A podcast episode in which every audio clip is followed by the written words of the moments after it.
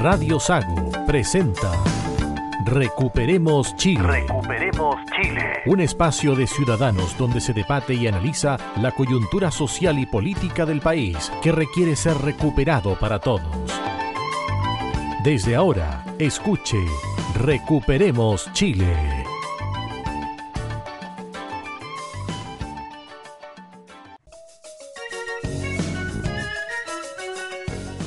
Estamos eh, ya en el aire acá en Recuperemos Chile, edición de día miércoles 10 de agosto. Estamos con los contertulios, Adolfo Aliaga.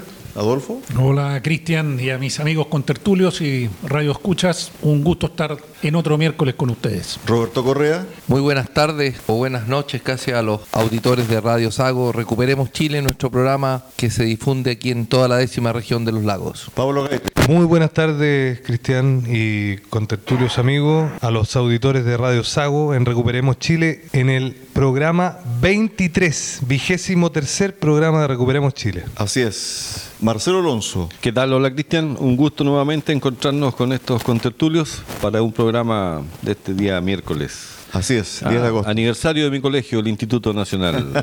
Perfecto. Tiene que preocuparse de pagar las imposiciones. Hay que preocuparse que el instituto se salve primero, Roberto. Así es. A ver, estamos a pocas semanas, a pocos días del plebiscito del 4 de septiembre y está comenzando a funcionar la cocina política, Roberto. La democracia cristiana entregó, no sé si como un decálogo se puede decir, pero una propuesta con 14 puntos para reformar el texto que ni siquiera ha sido aprobado todavía, Roberto. Es curioso, la democracia cristiana llama a aprobar el texto de nueva constitución, pero hace una carta pública, difunde una carta, que hace pedazo el texto. Déjame leer un poco, Dale. eh, Cristian. De cara al plebiscito que aprueba o rechaza el proyecto de nueva constitución, junto con apoyar el texto de la nueva constitución, la democracia cristiana también es consciente que hay materias que no quedaron bien resueltas y que requieren modificación. Primero, reincorporar la iniciativa exclusiva del presidente en materia de gasto fiscal.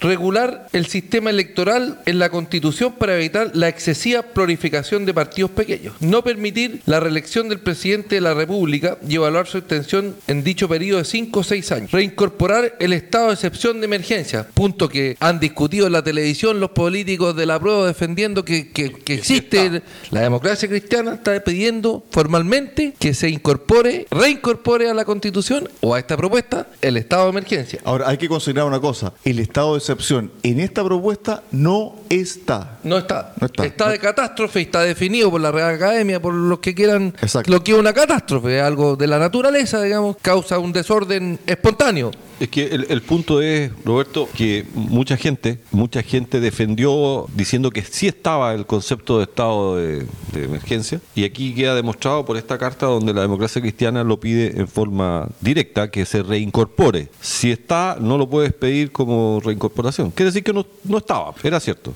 Sigo con la Carta de la Democracia Cristiana. Aumentar las facultades de la Cámara de las Regiones. La elección de la Cámara de las Regiones debe ser simultánea en la región presidencial del Congreso de Diputados y Diputadas. Revisar las, las restricciones a la legítima comercialización de las autorizaciones de uso de agua, pero que el fin para el que se otorga sea inamovible. O sea, está llamando a reincorporar la propiedad de las aguas para los parceleros, pero que sea inamovible, a lo que me parece bien. Si tú pediste agua para la minería, que sea para la minería, que es para la agricultura, sea para la agricultura. Está bien, para evitar los especuladores. De alguna manera eso ya existe, porque existen dos tipos de derechos de aprovechamiento de agua. Los consumtivos, no recuerdo en este minuto el nombre del otro, pero que uno se puede usar para infiltrarla y otra solamente de paso. Esa es la diferencia técnica. En cuanto a la restitución de tierra para los pueblos indígenas, el órgano encargado de dicho propósito debe ser creado por ley y en designación de sus integrantes tengan participación otros órganos del Estado.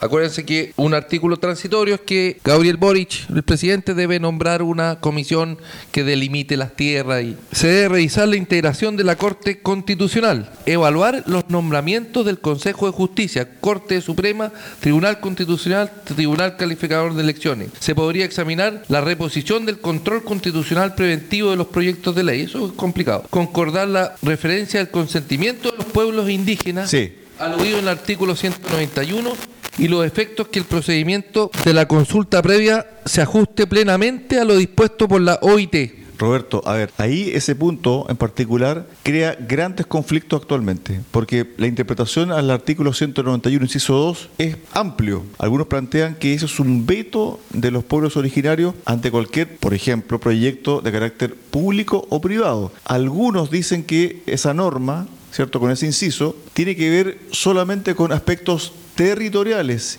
y no desde el punto de vista de la Constitución. Bueno, sigue la democracia cristiana con su pauteo de las cosas que están malas en la Constitución, que hay que cambiarla. El artículo, para no, no perder el hilo de Cristian, lo que plantea la democracia cristiana en, ese, en esa carta va en directa relación con el tema del veto a la, a los, a la propuesta de reforma constitucional. ¿O estamos hablando sobre cualquier tipo de proyecto? Cualquier tipo de proyecto. Cualquier tipo de proyecto, porque el artículo 191, si lo tenemos, usted lo tiene ahí. Así Adolfo? es, para recordar, para Eso- que eso, nuestros mejor. auditores eh, pueden leerlo, para que vean que esto es efectivo. El punto 2 del artículo 191 que hace mención Cristia dice, textual, los pueblos y naciones indígenas deberán, deberán ser consultados y otorgarán el consentimiento libre, previo e informado en aquellas materias o asuntos que le afecten en sus derechos reconocidos en esta Constitución. Entonces, claro, como dices tú, Cristian, algunos hablan que es territorial, pero si uno lee aquí, dice previo e informado en aquellas materias o asuntos que le afecten en sus derechos reconocidos en esta Constitución. Exactamente. O sea, Todo. ambiguo totalmente. No todo, todo. Entonces, claro, algunos interpretan, pero la verdad es que la misma constitución designa a un comité o a, un, o a una especie de nueva comisión o nuevo poder, ¿cierto? Eh, de alguna manera, este tribunal constitucional que lo, lo nominan los mismos políticos que van a ser los, los llamados a, a interpretar esta, esta norma. Entonces, lo, lo pueden perfectamente interpretar a su conveniencia. Otro punto que la democracia cristiana plantea que se debe cambiar una vez que la prueba triunfe, debe regularse con más detalle la justicia indígena en el texto constitucional, señalando que es de naturaleza voluntaria y que solo se aplica a las personas que forman parte del mismo pueblo originario para determinar en qué materia sería competente. Roberto, a ver, si me lo presentan así, el tema de la democracia cristiana, incluso con todos los peros que ha puesto la ADC, que hay que subsanar, ese punto en particular, Marcelo, a mí no- me convence. a mí no me convence porque lo que la gente no quiere son sistemas de justicia distintos. Entonces, aquí lo que está haciendo la ADC es prácticamente reconocer que ellos tienen un sistema jurídico, pero que hay que un poco... eh, Morigerarlo. morigerarlo, hay que un Pero- poco Atenuarlo. trabajarlo. Está señalando primero que sea en forma voluntaria. No. Si tú te- y segundo, que sea para personas del mismo pueblo. Tampoco. No, pero es que es lo que hablamos el otro día en, en la- en la- en la- en el programa pasado con Jorge Vives. Hablamos que esto genera de alguna manera un racismo directo. Si yo, por el hecho de ser del pueblo Aymara, tengo una justicia distinta a la del pueblo Huilliche, porque uno es Huilliche, el otro es Aymara, perdón, pero somos todos chilenos. No, y lo otro, Sí, el tema no del, puede ser. el tema del, del voluntario, ¿cierto, Marcelo? Eso es absurdo. Tiene que ver con el delito que se cometa, la falta que se cometa. Por Pero- conveniencia, ah, no, es que yo me voy a regir por la justicia indígena. Justamente, Pero se le, justamente. se le está olvidando un punto que yo creo que es, que es central. Después de aprobado el proyecto de constitución, cualquier modificación requiere de un plebiscito, requiere de que todos los políticos estén de acuerdo y de una consulta indígena. O sea, es un candado, es imposible. Después de aprobado el proyecto de constitución, no hay vuelta atrás, no hay nada que hacer, no se puede mejorar porque tienen que haber tantos estamentos para que todos estén de acuerdo y quien en su sano juicio va a aceptar modificar un listado que está lleno de beneficios y, y condiciones positivas para, para- en este caso para los Para algunos. para los la- origi- para claro para, para los Adolfo. pueblos indígenas Si, si leemos el capítulo noveno, los sistemas de justicia de este borrador de constitución, artículo 322, el punto 1 dice, la función jurisdiccional se define en su estructura, integración y procedimientos conforme a los principios de plurinacionalidad, pluralismo jurídico, interculturalidad. Y el punto 2 dice, cuando se trata de personas indígenas, los tribunales y sus funciones deberán adoptar una perspectiva intercultural en el tratamiento y resolución de las materias de su competencia, tomando debidamente la- en consideración las costumbres, las tradiciones, los protocolos y los sistemas normativos de los pueblos indígenas. Entonces está claro que ellos van a tener una justicia totalmente independiente, lo van a tener que juzgar de acuerdo a sus costumbres. Pero eso es lo que dice el texto. Lo que dice la propuesta es que reconoce los sistemas jurídicos. Y ahí yo estoy en contra, diciendo no. El tema, si ustedes quieren reformar, por favor, no incluyamos, o mejor dicho, saquemos del texto La el sistema jurídico indígena, ¿o no? Los sistemas, Los sistemas, los que sistemas. son segregación, o sea, que segregan a las personas por su raza, sí, es lo más racista que hay. Volvemos al nazismo de, de la década del 40 del siglo pasado, por favor. Por lo tanto, Roberto, la pretensión que tiene la coalición de gobierno en mejorar el texto, este punto en particular la gente no lo va a aceptar, creo yo. ¿Es, es suavizar o Matizar. matizar, Matizar. dejándolo voluntario y para personas de la misma etnia? Pero es absolutamente racista. Sigue siendo racista. Atenuadamente, pero sigue siendo Claro, racista. lo que más le molesta a la gente y lo que más le preocupa, dice, oiga, si yo me veo chileno, mestizo, me veo inmiscuido en un conflicto con un mapuche, ¿a qué justicia vamos a ir? Bueno, aquí la democracia cristiana trata de solucionar ese problema, que es lo que más le inquieta a la gente. Y lo otro es cómo va a resolver, ¿cierto?, esa justicia un delito en comparación a ese mismo delito cometido por dos personas que no son de ascendencia indígena. Claro, aquí se crean privilegios. Pero absolutamente. Estamos a, estamos a 10 de, de agosto, quedan 24 días, 25 días, 3 Así semanas es. Para el plebiscito y están proponiendo arreglar la propuesta de constitución, una- un O sea, documento una, que, una propuesta que, hicieron hizo durante un año. Claro, Siete meses. por favor. Pues los primeros tres meses se fueron en discusiones de reglamento, Sí. si liberar a los presos políticos o no. Ocho meses entonces, y, y ahora lo quieren arreglar en menos de tres semanas. Y, Me queda el último Y punto. no, perdón, y hay otro, hay otro tema, chiste, hay, otro tema más, más grave aún, creo yo, que es que esta misma gente, estos mismos políticos que hoy día están proponiendo hacer toda esta, esta suma de, de modificaciones, De mejora fue- al de texto. mejora No, la- aparente. no, no, es intención, porque todavía no se puede cambiar. Perdón, perdón. es que si de no se intenciones puede. o de propuestas. Propuesta, de propuestas. intención. Pero ellos mismos fueron los que nos dijeron a todo Chile que el poder constituyente estaba en la convención.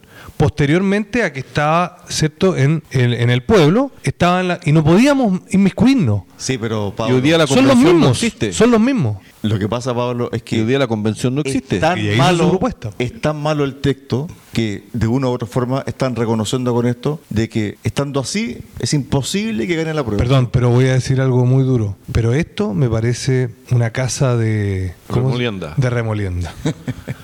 Hay, No, auditores, verdad. hay auditores jóvenes que no deben saber lo que es una casa remolienda. Bueno, Bueno, po- podría decirlo de otra manera, pero Una no- no. casa de citas. Una De casa de cita, cita. Exactamente. me queda el último punto. Se debe revisar, dice la democracia cristiana, el concepto de territorio indígena y explicitar que es solo para tierra, para no generar confusiones, para que, como la Machi Linconado decía que estaba desde... desde No, Desde habló de que no habían tierras. no había No, tierra, no que eran era- tierras, que era eran territorio amplios territorios. De- Del río Mapocho al río Biobío. sí, Pero la semana pasada, la semana pasada salió un ex convencional de Aguita diciendo de que habían terrenos que ellos estaban ya visualizando para pedir su restitución como el Valle del Limarí. El Elqui. Señora, señor, no me crea. Búsquelo si usted tiene internet en su celular o en su casa. Busque ex convencional de Aguita, Valle del Limarí. Recuperación, Listo. recuperación territorio. Hasta el río Mapocho por el sur. esta cocina de última hora para poder lograr salvar el apruebo que está encabezado por Gabriel Boric como jefe del comando del apruebo. Y que está aparentemente perdiendo hoy día en las encuestas. Entonces están tratando de tirarle el último salvavidas, a pesar que el Partido Comunista ha dicho hoy aquí no hay que cambiar nada. Se han allanado hoy día a cambiarlo y Gabriel Boric dice, yo voy a ser el garante de Sí, que... el la- aval, el aval dijo. Yo el soy el aval. El, el aval. aval y garante de que estos compromisos que tomemos hoy día se lleven a cabo. Pero Voltereta ya se ha dado hartas vueltas que no le creemos, po. Es que el cu- tema está, Marcelo, disculpa, el tema está en cómo creer en esta propuesta, en esta intención, en estas buenas intenciones de aprobar para reformar. Mira, cuando me hablas de garante o, o aval, en este caso Boric, te voy a comentar que en la última encuesta la aprobación del presidente Boric no alcanza al 35% y la desaprobación sigue pegada sobre el 55-56%. ¿Garante de qué? Te pregunto yo. Ahora, hay que, no hay que ser muy ducho para darse cuenta que si quieren, si quieren reformar esto antes de la elección es porque saben que así como está va a ganar el rechazo absolutamente. Entonces ellos quieren como está un eslogan que aprobemos y después mejoramos lo que hay que cambiar. Aprobar para mejorar. Exactamente. Yo le quiero recordar a los auditores y a los más jóvenes que el año 70, cuando fue a la elección presidencial Salvador Allende, Jorge Alessandri y Radomiro Tomic, las dos primeras mayorías las sacó Salvador Allende y Jorge Alessandri. Y como ninguno sacó la mayoría absoluta, ninguno estaba para ser electo, pero el Congreso de Chile tenía la facultad de elegir al presidente. Y eligieron al de la primera, al que sacó la mayor cantidad de votos, que fue Salvador Allende. Pero. Exactamente, pero, y aquí viene el aval, le hicieron firmar, transaron con él una carta de, el estatuto, de, garantía. que iba a cumplir determinadas cosas. Bueno, la historia está clara y Allende no solo los, no los cumplió, sino que él reconoció en una entrevista que él lo firmó porque era había que firmarlo para... Para dejar tranquilo a la democracia cristiana, que parece que le gusta esto de mandar cartas. Oye, paréntesis, Eric Chinga, para volver al Eric Chinga... Ese mismo. Comillas, como lo tiene la República de Chile, nosotros hemos desarrollado nuestra cultura desde Atacama hasta cerca del Mapocho por poner un territorio. Pero no definimos un territorio, sino zonas donde la documentación histórica en Chile ha definido ciertas partes. Cierre comillas. Mauricio Morales, que es un cientista político, escribe un tuit espectacular. Dice, lo del PC es de manual. Se hace de rogar para firmar un acuerdo con el fin de subirle el precio. Espérate, si gana la prueba... cuéntale a los auditores qué lo que, que firmó el PC.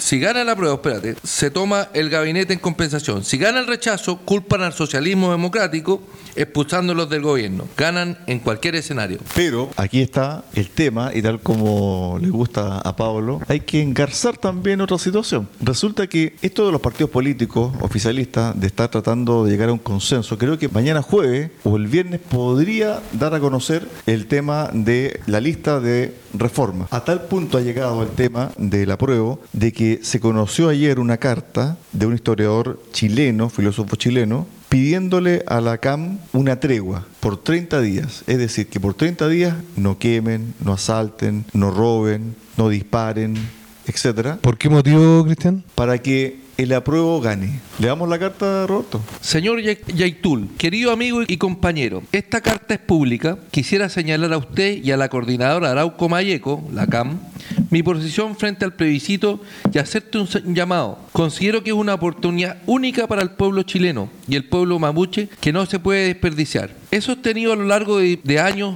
mi comprensión a la CAM. Creo que siempre es necesaria la existencia de organizaciones que vayan más allá de lo posible. Eso ha hecho la CAM. Pero son muchos y muchas quienes estamos firmemente por el apruebo. Las mujeres mapuches y en particular jugaron un papel central en la constituyente. El apruebo será también mayoritario en el pueblo mapuche y la CAM no los puede defraudar. Es por ello que propongo, con todo respeto, que ustedes hagan una tregua de 30 días, que suspendan las acciones directa. Y esta tregua no es ni con el gobierno ni con el Estado, es con nosotros, el pueblo de Chile y los mapuches, que tienen otras posiciones. Es lo menos que se le podemos pedir. Libertad de acción se dice en política. Nadie debería culpar a la, a la CAM de favorecer al rechazo.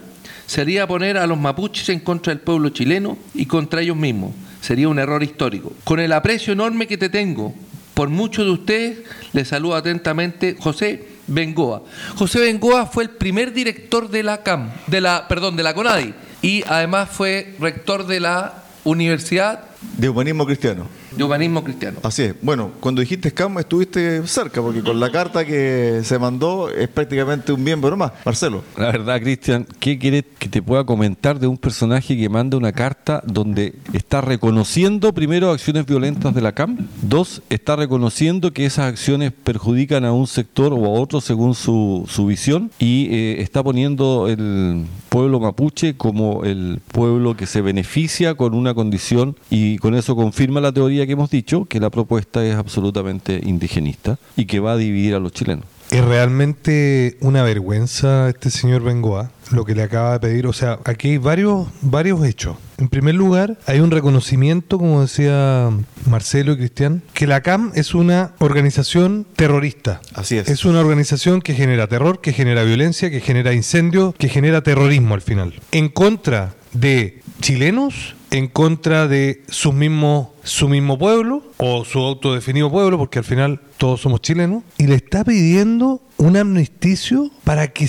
triunfe una posición política. Eso es una vergüenza. respondió Yactul, le respondió al profesor. Su amigo, Eh, su amigo. amigo, su- sí. Su, amigo y que lo admiraba. ¿Qué, qué le dijo? No habrá tregua a las forestales, respondió al historiador José Bengoa, quien pidió suspender las acciones.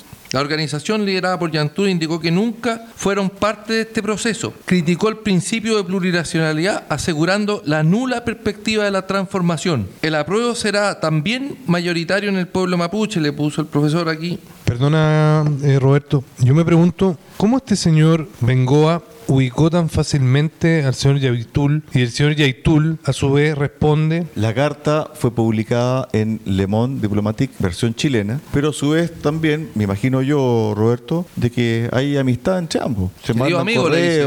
se mandan correos, me imagino yo. Y ahí tú le dices, es de esperar que algún próximo artículo que siga denostando a nuestra organización por parte no solo de la derecha fascista, sino también de aquellos que se dijeron ser nuestros aliados. Pero el tema de fondo, Roberto, y le doy la palabra con esto a Adolfo, tiene que ver con que se desnuda, se desnuda, ¿cierto?, el tema de la CAMP. Así es, y retomando lo que dice Pablo, es que si uno analiza las palabras de este historiador que se dice que es chileno, él no le pide a la CAM que cese los ataques violentistas, pide que los cese por un periodo determinado para que gane la opción del apruebo que él apoya. O sea, él con eso está validando la opción violenta y terrorista de la CAM. Yo creo que aquí el tema también pasa porque el gobierno ha sido muy inactivo y creo que debería dar una señal, ya no la dio ya, porque esta carta se publicó ayer y el gobierno mutis, pero un gobierno centrado, un gobierno preocupado, ¿cierto?, por la seguridad y paz social de su país, sale diciendo, no sé si el presidente o la ministra del Interior, diciendo, rechazamos esta carta del profesor Bengoa. ¿Ustedes escucharon algo? Ni una palabra. Nada, ni una nada. palabra. Es, Nada. por el favor. Perfecto. es más, nuestro presidente andaba, llegó antes de ayer desde Colombia? de Colombia, directo, incluso vino aquí a la zona, vino aquí a la zona, estuvo en Fresia inaugurando un centro de atención Sí. médica Que no tiene ambulancia, pero bueno. En Frutillar también. Ya la Estuvo tendrá. en Frutillar y eh, vi una foto por ahí ayer en Yanquihue, Exactamente. solo en una pampa ahí. No, no- no vi ni comitiva de protección, nada, no, no, no vi mucha gente en el aeropuerto, lo mismo. Parece Así que no son tan amigos Yaitul con José Bengoa, porque respecto a José Bengoa, Yaitul afirma que nos ha usado de objeto de estudio para posicionarse académica y políticamente, pero se nota que no ha leído nuestros comunicados ni nuestros escritos públicos, y menos sabe de nuestra práctica política. Lo que pasa es que más allá de lo que diga la CAM, Yaitul, el profesor eh, Bengoa, el tema está en que ellos usan la violencia como un instrumento, Pablo, para crear un Estado independiente. Si eso es lo que busca Yaitul. Yaitul Perdón, no, no para- busca sacar a las forestales, Es que no estoy tan seguro, Cristian, que, busca que sacar es solamente para a las forestales para crear un Estado independiente. Eso Eh, es lo que yo creo. Eso es lo que él dice, o eso es lo que de alguna manera se manifiesta. Pero ¿no habrá detrás de todo esto algo más? ¿Nos hemos preguntado qué tipo de narcotráfico hay en la zona? Ah, por supuesto, ese es el ¿Cuál, tema. ¿Cuál es la protección que tiene el señor Yaitul con organizaciones armadas de narcotráfico de otros países? ¿Sabemos eso? ¿Sabemos si hay alguna vinculación con carteles de países del norte, por ejemplo? Con la FARC sí, porque un ex fiscal de la Araucanía, que ahora es académico, lo denunció, lo dijo y nadie en su momento del Ministerio Público y del gobierno de ese entonces le creyó. y con los carteles mexicanos y el posible traslado o posible ruta comercial de narcotráfico desde Bolivia, ¿lo conocemos eso? En el narcotráfico hay, hay muchas preguntas que seguramente tienen respuestas, pero que no... Recordemos que el país emblema de esta gente, que se llama Venezuela, lamentablemente por los venezolanos bien paridos, es un pueblo hoy día, un narcoestado. Recordemos eso, que lo maneja un, una persona, hoy día aparece el señor Maduro, pero es un títere de, del que realmente gobierna, que es el presidente de la Asamblea Constituyente. Lo Diosdado sí- Cabello, jefe del cartel de los soles, perdón. Lo que sí hay en la zona de la Araucanía es un negocio de madera muy lucrativo. Y, Además. en- y entiendo, Roberto, que tú tienes algunas cifras ahí de, de lo que pasa con eso. Sí, pero antes de... ¿O nos vamos a ir al segundo bloque? Con... Antes de pasar a Roberto para cerrar este primer bloque, en definitiva, esto es un salvavidas de plomo para la prueba, Adolfo. Así es, de todas maneras es, es un salvavidas de plomo y Yaitul hay que reconocerle que el hombre es de una línea, porque no se va a prestar para Li- juegos. Literalmente, de una línea. Bueno, para el cierre, no sé si vamos a ir ya al segundo periodo. ¿Qué tiene? Yo estoy ansioso por mostrarte las cifras de una encuesta que sale ¿Sobre a qué? semana respecto a las proyecciones del plebiscito de salida. Lo dejamos para el cierre del programa. ¿Te parece? Ok. Pausa, en Recuperemos eh, Chile. Y luego tenemos tema económico también sobre la marcha ahí de, de la encuesta, tema económico y el pituto de la semana. Perfecto. Pausa, pausa en, eh, Recuperemos Chile y volvemos con el segundo bloque y más temas.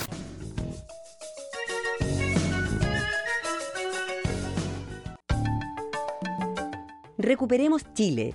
Cuenta con el apoyo de Cafetería Chocolate en Puerto Montt. Ven y disfruta nuestra repostería y variedad en café.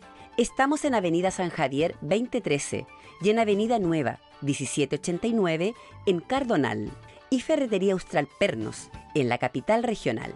Presidente Ibáñez, esquina República. Más de 20 años siendo su ferretería.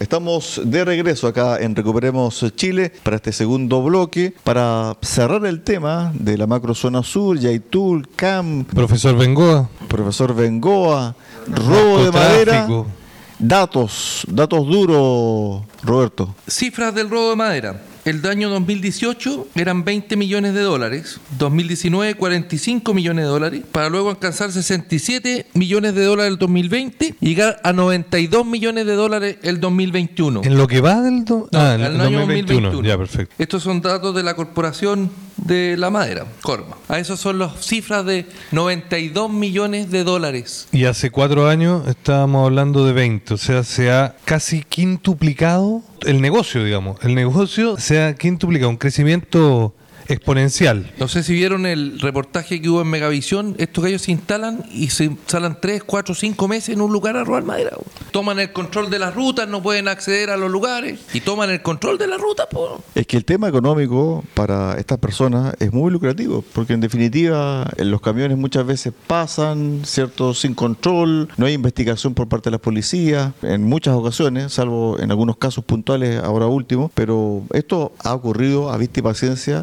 de las policías por mucho, mucho tiempo. Y como es un negocio, ¿cierto?, le está yendo bien y quieren protegerlo. Ahora bien, ¿quién protege, Pablo, la economía chilena en este momento? Estamos 1,4% del IPC de julio, sobre el 13% de la inflación anual. Así es. Tenemos una inflación desatada, como lo han catalogado varios economistas. Para que tengan una idea los, nuestros auditores, 13,1% en un año equivale más o menos, para que tengamos una idea, entre 4 y 5 años de inflación en los últimos 10 años.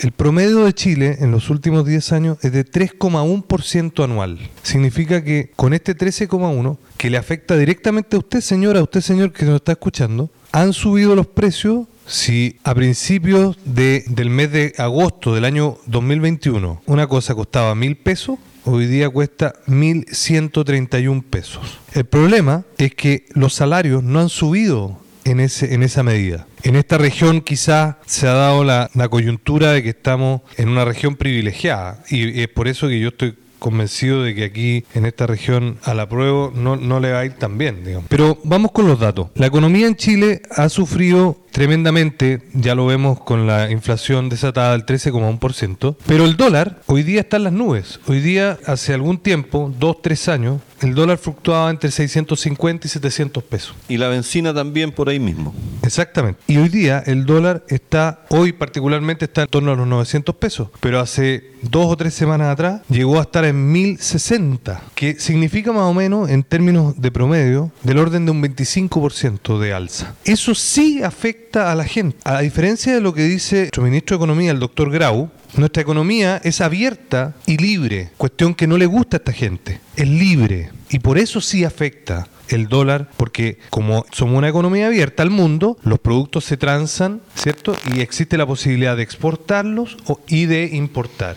Por eso afecta el dólar. El dólar es una medida, de alguna manera, en las economías abiertas, de cómo nos encontramos nosotros con respecto al mundo. Pero yo te quería comentar lo más peligroso que pasó esta semana con respecto al tema económico. Para cerrar, el presidente de la República estuvo en Colombia y señaló a una propuesta del, del presidente Petro colombiano que le estaba proponiendo ir por una moneda. única latinoamericana. Eso es lo más peligroso que yo he escuchado en el último tiempo a nivel económico. El problema, justamente, el problema es que de esta gente, Petro, Maduro, Diosdado Cabello, Kirchner y sus amigos, Cuba, Chile, Perú, todos del mismo grupito, los emblemas de este grupo de gente que son la misma gente de la prueba, recordémosle a nuestros auditores, son Venezuela en primer lugar y Argentina. Venezuela, entre el año 2011 y el 2020, tuvo una inflación, escuchen bien, queridos auditores, auditoras y auditores de este programa de Recuperemos Chile, 143.407% de inflación. Es decir, los precios subieron 1.400 veces en 10 años. 1.400 veces en 10 años. Mientras Chile tuvo 31,22% en ese mismo periodo, 10 años, Venezuela tuvo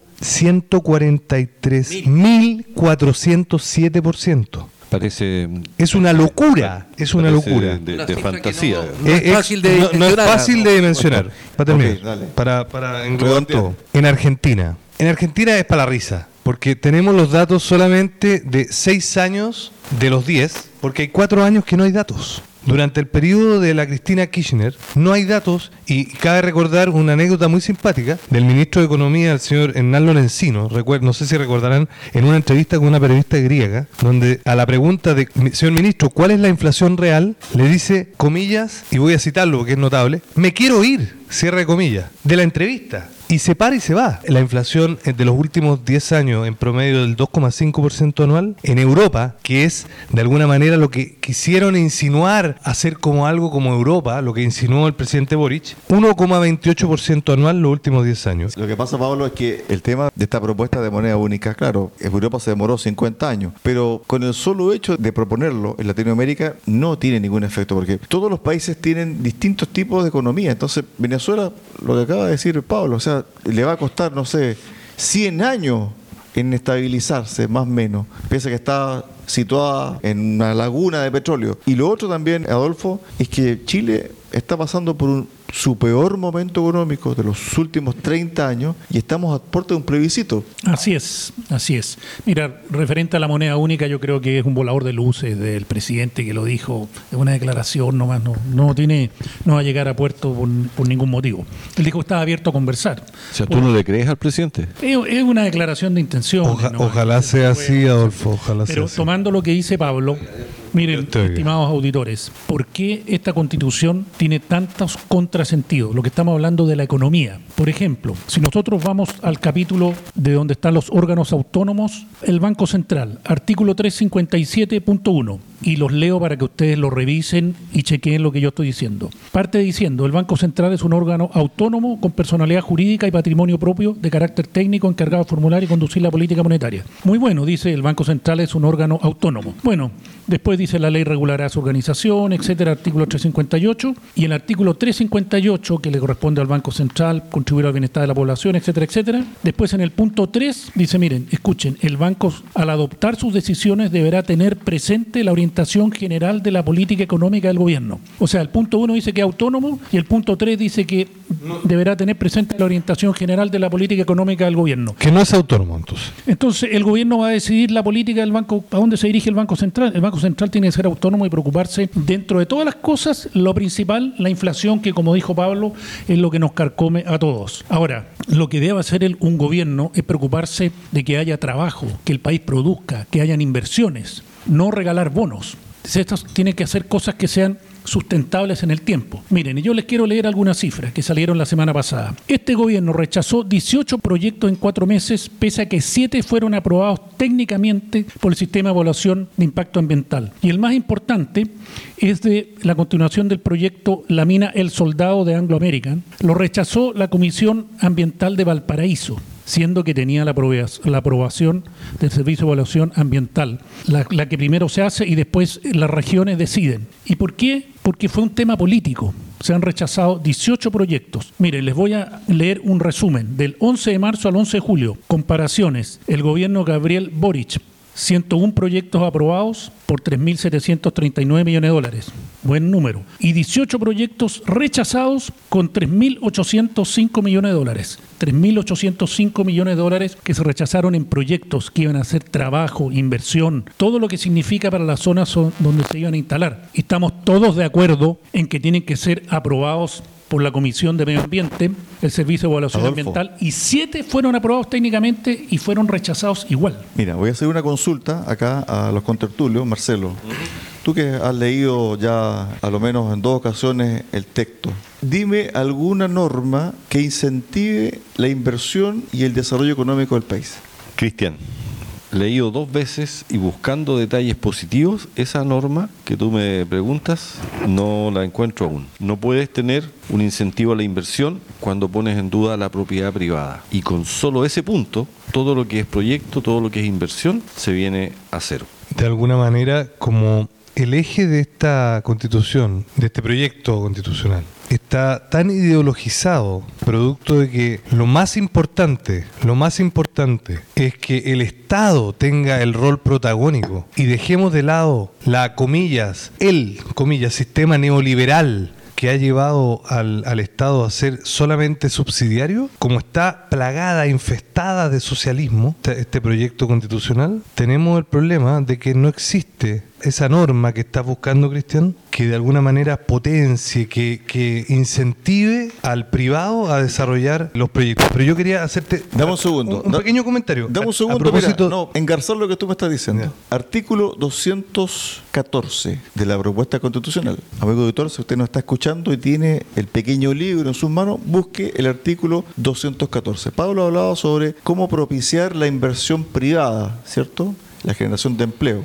Artículo 214. Las comunas autónomas a fin de cumplir con sus funciones y ejercer sus atribuciones, podrán crear empresas o participar en ellas, ya sea individualmente o asociadas con otras entidades públicas o privadas, previa autorización por ley general o especial. Las empresas públicas municipales tendrán personalidad jurídica y patrimonio propio y se regirán en conformidad con lo dispuesto en la Constitución y la ley. Yo hago la siguiente pregunta. ¿Será eficiente esa empresa pública municipal? Yo le preguntaría a la gente, esa, esa pregunta es para la gente, la gente que nos está escuchando y que se atiende hoy día en el sistema público de salud, por ejemplo. Municipal de salud, los consultorios. En los consultorios. ¿Qué pasa en los consultorios hoy día? Me imagino que ya no existen las colas. Me imagino que todo el sistema es maravilloso. Que jamás una persona va a tener que hacer una interconsulta con una clínica privada. Eso jamás. Por supuesto que no, ¿cierto? Pero no. Eso es lo que pasa finalmente. Que la alianza público-privada sí funciona. Pero cuando dejamos al Estado, por ejemplo, veamos lo que sucedió con la pandemia. Lo que sucedió con la pandemia finalmente fue una alianza público-privada que dio buenos resultados. Y ha dado buenos resultados.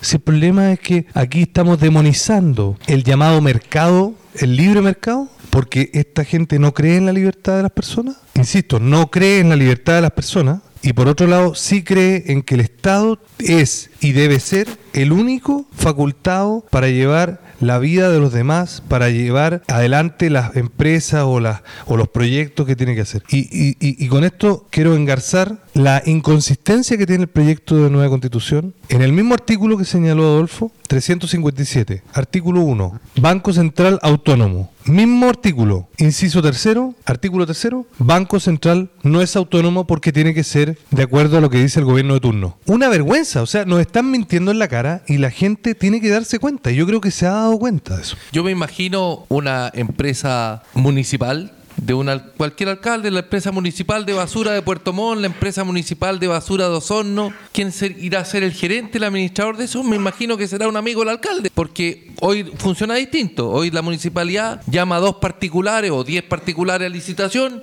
y el que al más ser- mejor servicio se lleva la recolección de basura. Ya es medio Oh, sí, sucio pero- el recurso sí, de la pero basura. el tema de la basura ha sido un tema muy, Muy sucio. sucio Pero los cómo va a ser de sucio. todos los municipios del ¿Cómo va a ser de sucio en manos de la Oye, pero, amigos de la pero municipalidad. otro, otro ejemplo más fácil que pasó a- ayer, anteayer. Farmacias populares en Recoleta. ¿Qué pasaría, en la, eh, ¿Qué pasaría con las farmacias populares en todo Chile? ¿Qué pasaría si de los 300 y tantos municipios que existen en Chile, 200 farmacias populares quiebran? ¿Quién responde? ¿Ah? Porque ya tenemos el ejemplo de la pionera, que fue en Recoleta, que ya debe 1.400 o 1.200 millones de pesos.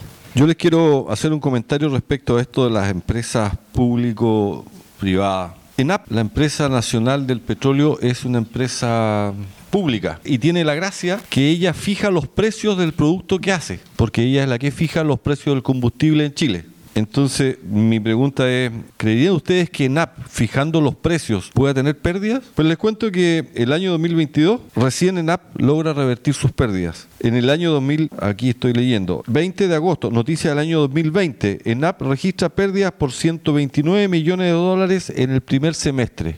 Veamos qué nivel de eficiencia. ¿Cómo una empresa que fija sus precios de venta tiene pérdidas? ¿Cómo? Se los dejo ahí. La Asociación de Empresas Públicas y Privadas siempre es beneficioso. Las empresas públicas son administradas por el Estado y el Estado siempre ha sido un mal administrador. Por los pitutos. Por distintas buenas razones, básicamente porque Moya es el que siempre está pagando esa, esa falta de gestión. Pero a- acordémonos un ejemplo bien práctico. Veamos, y, y yo lo voy a tener preparado para el próximo programa, el nivel de utilidades que tienen las eh, mineras privadas en promedio versus la estatal Codelco. Ese es un dato duro. Mire, referente a lo que a lo que dicen de las empresas públicas, todos sabemos que en general, no en general, o eh, digo en general porque puede que haya se, salve alguna, que la administración no es buena o es muy deficiente, se presta mucho para favores políticos, para que sobre gente, porque al final, como dice Marcelo, paga moya. Y como dice el dicho, en caballo ajeno y con espuelas propias es darle nomás.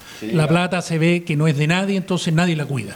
Y a propósito de plata, han sacado algunos cálculos economistas sobre cuánto le va a costar a Chile la restitución de tierras. Y es por ello de que algunas comunidades, Roberto, están comenzando a usurpar terreno. Pero ocurrió algo en el Senado esta semana, ¿no? Ayer. Ayer el Senado aprobó una- un proyecto para endurecer las penas por la a las personas que usurpan tierra. Adolfo me miró con cara de sorpresa en el programa pasado cuando yo le dije que toda persona tiene derecho a reunirse o manifestarse pacíficamente en lugares privados o públicos sin permiso previo.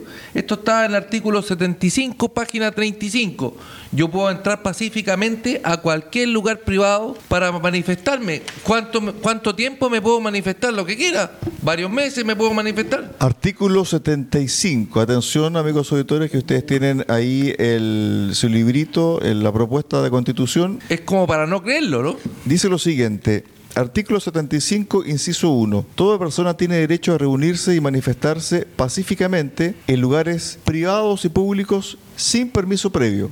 Inciso 2. Las reuniones en lugares de acceso público solo podrán restringirse, eso es, en conformidad a la ley. Solo las públicas, claro. Las privadas, uno Cristian, puede... tú hiciste una pregunta recién sobre cuánto es lo que podría costar la restitución de tierras Así es. del proyecto de nueva constitución. Y yo te puedo responder que está por verse, porque el precio justo, vamos a ver qué es lo que es justo y qué lo determina. Quizá ese monto gigantesco que podemos estar visualizando hoy día, porque de acuerdo a nuestro ordenamiento jurídico, lo que se paga hoy día es el valor efectivamente De del mercado. daño perjuicio cau- causado, ¿cierto? Pero hoy, lo- hoy en, en este nuevo proyecto de constitución se habla del precio justo, que además podrá ser pagado cuando en, en cómodas cuotas o en chilitos, como se dice en, en- en- en- en chileno La multigremial de la Araucanía hizo un análisis de las causas, las denuncias que hay en los distintos juzgados por usurpaciones. El análisis del número de ingresos de causas por delito de usurpación por año permite constatar el aumento sostenido a lo largo del tiempo. En efecto, el 2018 eran 5 causas por este concepto. 2019 aumentó a 50 causas, 2020 42 y en lo que va del año el año, perdón, el año 2021 61. El total de causas anali- analizadas, el 56 ciento de ellas, 162 causas, corresponden a usurpaciones violentas, mientras que 36 corresponden a usurpaciones no violentas. Vendrían siendo manifestaciones pacíficas en lugares privados. Roberto, el proyecto, ¿qué indica el proyecto que se aprobó en el Senado? Endurece las penas para las usurpaciones, pero ojo que quiero seguir con esto. ¿Saben cuántos condenados hay por usurpaciones? Acabo de leer que el Uno. 56% corresponde a Uno. usurpaciones violentas. Desde el 2018. Un solo, combinado, un solo condenado desde el 2018. Entonces, hoy día es gratis entrar a un campo, tomárselo. No hay pena. Y ahora va a ser mejor todavía, porque Fíjate- se puede manifestar pacíficamente en un lugar privado y en forma indefinida. Fíjate Ad que... eternum podría ser perfectamente. Fíjate que la semana pasada conversé con el presidente de la Unión Comunal de Junta de Vecinos de San Juan de la Costa, donde ha aumentado la toma de terreno en San Juan de la Costa por personas, ojo, personas que no son de la comuna, gente de Osorno. Y me decía lo siguiente, que son personas que en general actúan de manera muy violenta y te tienen la respuesta a flor de piel. Dice, no, es que la autoridad no vino las 24 horas, por lo tanto nosotros nos quedamos acá. Entonces te entregan una respuesta prácticamente de leguleyo. Y así ha ocurrido en a lo menos tres o cuatro casos en San Juan de la Costa. Roberto, para el cierre, después nos vamos con la encuesta que tiene yo Marcelo. presencié, llegó una abogada en un Mercedes-Benz a defender a unos comuneros que estaban en una usurpación y la abogada amenaza a los carabineros que estaban ahí y le dice, pobre que le pase algo a mi auto. Eso no me lo contaron, lo vi yo con mis ojos. A ver, faltan pocos minutos para que cerremos el capítulo del día de hoy. ¿Tenemos datos? ¿Tenemos encuesta o no, Marcelo? Sí, tenemos las encuestas de la última, de la última semana. Y, y la verdad que es- se mantienen las se mantienen las tendencias que hemos ido que hemos ido viendo en las últimas semanas. Mientras Mira, Marcelo las busca, ¿la encontraste Marcelo? Ya, dale, dale Mira, nomás. Voy a hacer un, voy a hacer un comentario. Eh, estábamos, estábamos tocando el tema económico. Estimados eh, radio escuchas, para que el país produzca, para que cualquiera produzca, invierta, tiene que haber seguridad, tiene que haber tranquilidad, tiene que haber certeza. Y como está la cosa y como se ve en este borrador de constitución, no hay nada que asegure eso. Bueno, la encuesta Plaza Pública, que mm, semana a semana nos va dando los datos, muestra varios aspectos, entre ellos la aprobación o desaprobación de- del presidente Boric, que por lo demás se mantiene mm, sin muchos cambios. La aprobación de la gestión presidencial se mantiene en los 35% y la desaprobación se mantiene también cerca del 60, en el 56-57%. Lo que les quería comentar es eh, respecto a la situación del plebiscito de salida, que ya nos quedan, increíble, pero nos quedan tres semanas, tres semanas sola, solamente. Me imagino que estamos todos inscritos para apoderados de mesa, ¿no es cierto? los los. Así es. Bueno, buscando los datos aquí del plebiscito de salida, que se me volvieron a perder, pero aquí están, se mantiene una clara ventaja de la visión por el rechazo en el 47%. 10 puntos sobre eh, la visión de la aprobación del, del proyecto de constitución con un 37 y los no saben o responden siguen pegados en el 16%. A mí me parece increíble que a estas alturas, con la cantidad de información que hay y lo trascendental que es el plebiscito que viene el 4 de septiembre, haya un 16% de chilenos que todavía no tiene clara la película. Hay mucha gente que, que sigue con el mismo discurso de siempre, no el tema de los políticos no me interesa, no, no quiero participar, etcétera. Vamos a ver eh, el día el día 4 de septiembre. Efectivamente, yo no le doy más del 65% de, de votantes a la, a la de participación. Exactamente. O sea, yo creo que vamos a andar en, en- en torno a los 9 millones. Oye, el último minuto, los pitutos de la semana, ¿no? Sí, vamos. Vamos con el pituto de la semana que nos, nos, nos manda la abogada. En el Chile que construiremos no habrá espacio para el pituto. Y para eso tenemos que pasar a la acción. Prohibiremos la contratación de parientes de altas autoridades del Estado en cargos de confianza. Sí, es de sentido común, pero usted y yo sabemos que eso no es lo que pasa hoy. Además, tal como propusimos en el Congreso hace años, el presidente, los ministros y parlamentarios no ganarán más de 5 millones de pesos. Es decir, máximo 10 veces el salario mínimo. Vamos. Claudia Mix. ¿Qué tiene la señora Comunes. Claudia Mix? Partido Comunes. Tiene a su hermana, Patricia Mix, Seremi de la Cultura de Valparaíso, con un sueldo bruto de 3 millones. Qué manera, no tener un pariente político. Forma parte del equipo de comunicaciones de la delegación presidencial provincial de Talagante con un sueldo de 2 millones. Siga usted. En Talagante donde en Talagante donde donde fue el presidente hace dos semanas atrás y que el presidente se dio la paja de ir hasta allá. Sí, sí, Ah, sí, recordemos. Al ahí. colegio, sí. Al colegio. Dale, dale, Colegio. siga usted con los pitutos de... Gerardo Flores, la pareja Ceremi de Deporte en la región de O'Higgins. No sale el sueldo. Después tenemos a Stephanie Duarte, ex encargada territorial de la campaña de Mix. Ahora es delegada de la gobernación provincial de Talagante. La embarré con tenía pedido Correa y no Mix. Sí, sí, pues te habría tenido media familia ya con sueldo. Pero fíjate que, a ver, creo que para equilibrar un poco la cosa, sobre este punto en particular, en todos los gobiernos pasa absolutamente lo mismo. En este caso, la novedad, ¿cierto?, es que muchos son nobles en algunos puestos, porque algunos se repiten el plato cuando aparece una coalición de gobierno, se repite el plato una y otra vez. Aquí casi son todos nuevos, ¿no, El, Pablo? el problema, Cristian, aquí es que el presidente Lo dijo. lo dijo en campaña. Fue promesa Y lo de campaña. escuchamos, lo escuchamos recién. Lo escuchamos. Exactamente. Entonces, esa es la gran diferencia que se ha presentado hoy. O sea, por un lado, no, jamás vamos a hacer eso, y pasan unos meses y lo mismo. El tema está, creo yo, y de fondo, es que no tenemos un servicio público de excelencia. Todo es manejable, todo es a través del pituto, todo es a través del compadrazgo, todo es a través de la cercanía de la familia. Mira, te, te voy a leer un Hubiésemos detalle. tenido un Estado mucho más eficiente si es que operamos con alta dirección pública de verdad, pero no lo vamos a tener nunca. Karina Oliva, ¿se acuerdan de ella? Desayuno de De- 50 los millones. Desayuno de 50 millones de pesos. La 30 segundos. ex candidata a superintendente de Santiago, a ella me refiero, Karina Oliva, también del Partido de los Comunes, mediante un escrito presentado al Tribunal Supremo en ese partido, aseguró en su minuto haber sido víctima de acoso por parte de Claudia Mix, que leíamos recién los pitutos que tiene, manifestando, comillas, que Claudia Mix habría ejercido presión a algunos municipios para que emplearan a sus parientes. Yo, yo ya dice que esta generación de políticos tiene una superioridad moral, Moral. con respecto a los valores mucho más altos. Cortito.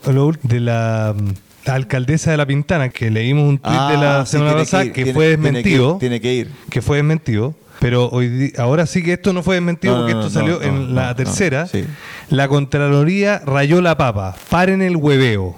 Cierre comillas. No, no. Textual es que le dijo al contralor que estaba rayando la papa y le dijo además que pare el hueveo al contralor Justamente, Bermúdez. de la República. Al Contralor Bermúdez a propósito Esa del es- intervencionismo electoral. Esa es la alcaldesa de La Pintana, una de las abanderadas de la prueba. Así es. Muchachos, ha llegado el cierre del programa del día de hoy hasta el día domingo, Roberto. Nos vemos el domingo. Ah, el futuro de Chile no depende de los de esta propuesta de constitución, sino que depende del voto de cada uno de nosotros el 4 de septiembre. Pablo. Nada, pues recuperemos Chile. Esperemos que esperemos que entre la cordura en la gente. Nuestro programa de alguna manera trata de que cada persona piense por sí misma y piense que es lo mejor para, para sí mismo, para su familia, para su entorno, para su bienestar. Así que a recuperar Chile. Así es, es mucho lo que está en juego, estimados auditores. Nosotros nombramos los artículos para que usted lo corrobore. Busque su archivo del borrador de la Constitución y corrobore lo que estamos diciendo, si es efectivo o no.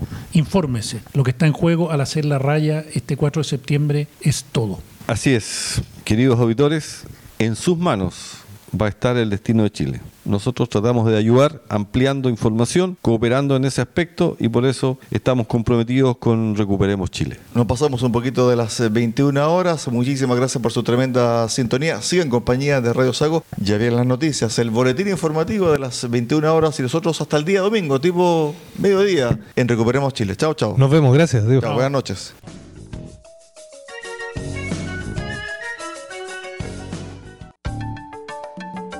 Recuperemos Chile. Cuenta con el apoyo de Cafetería Chocolate en Puerto Montt. Ven y disfruta nuestra repostería y variedad en café. Estamos en Avenida San Javier 2013 y en Avenida Nueva 1789 en Cardonal. Y Ferretería Austral Pernos en la capital regional. Presidente Ibáñez, esquina República. Más de 20 años siendo su ferretería.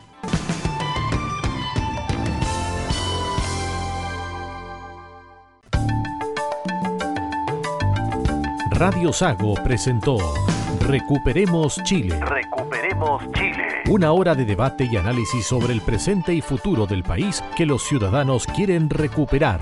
Recuperemos Chile. Vuelve el próximo domingo acá en Radio Sago.